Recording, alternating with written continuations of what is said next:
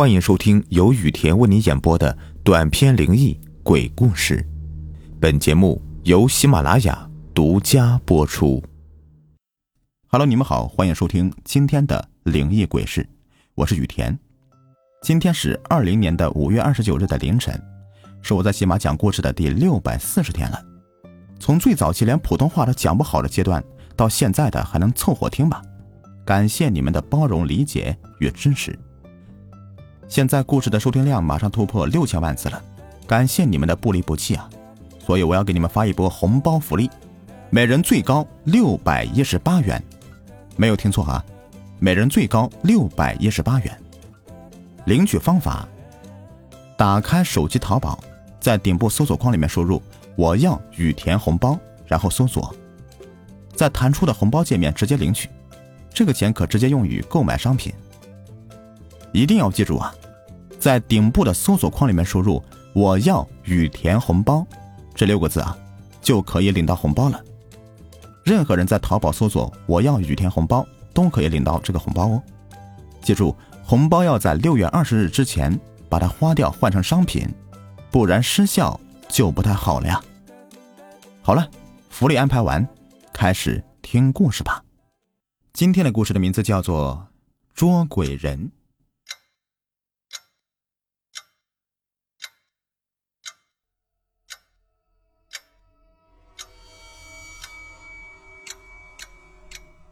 我依稀记得那天我喝得酩酊大醉，回到家里躺下就睡着了，也不知道睡了多久，竟然有人把我叫醒了。我自然不情愿的起身，不过眼前的一幕让我立刻酒醒了。在我身边站着一位穿着古代官服的人，此人大概四五十岁，一脸的络腮胡子，眉毛很粗，长得威严不可侵犯。你是谁？怎么在我的房间里？我很疑惑，这位老兄穿成这样，难道是在拍戏吗？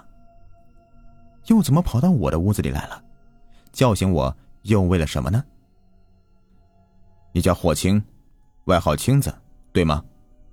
我点了点头，这位老兄开始他的自我介绍。当我听完他的话后，我捂嘴笑了。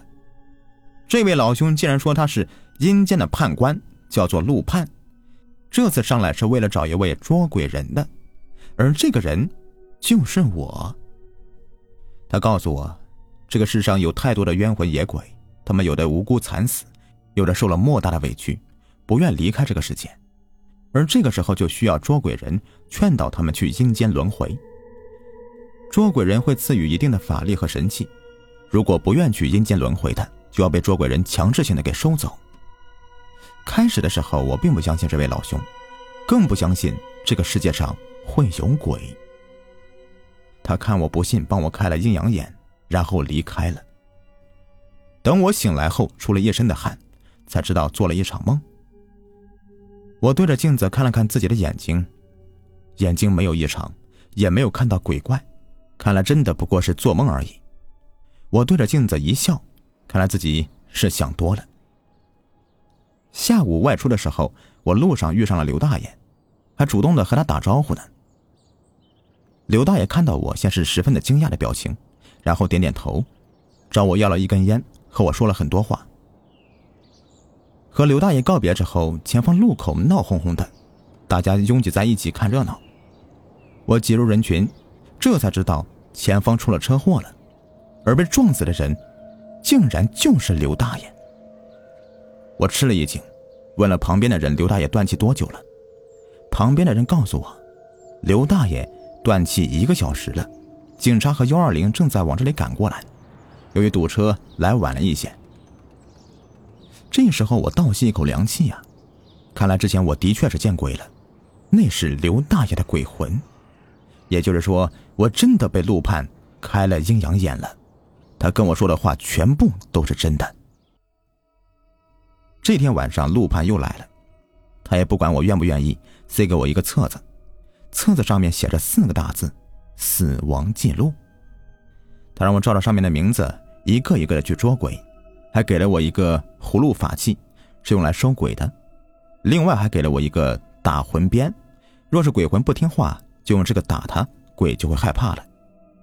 还和我说，不要不情愿当捉鬼人，这都是命中注定的事，逃是逃不掉的。其实对于我捉鬼人的身份，我是很好奇的，对于另外一个世界的鬼怪，总是抱着一份的好奇。我翻开了死亡记录，上面第一个名字是张其润，十六岁，死因意外坠楼，死亡时间是八点，地点在恒丰大厦。这个女孩我是认识的，就在这个大厦上班，曾经我还暗恋过她呢，准备追她。不过人家已经有男朋友了，她还长得那么漂亮呢。我知道她的死亡时间了，我拼了命的想去阻止。我打车直接朝着恒丰大厦赶过去，谁知道车子在半路上抛锚了，我只好一路跑过去。不过等我来到现场，只听到扑通一声，女孩已经跳楼了，当场死亡。这时候我耳边响起了陆盼的声音。不要妄图改变任何人的命运，因为每个人的命运和寿数都是注定的，不管你如何努力，都是改变不了的。快去捉鬼吧！虽然我心里是接受不了的，不过想也是，人的命运早已注定了，我又怎么能够改变历史呢？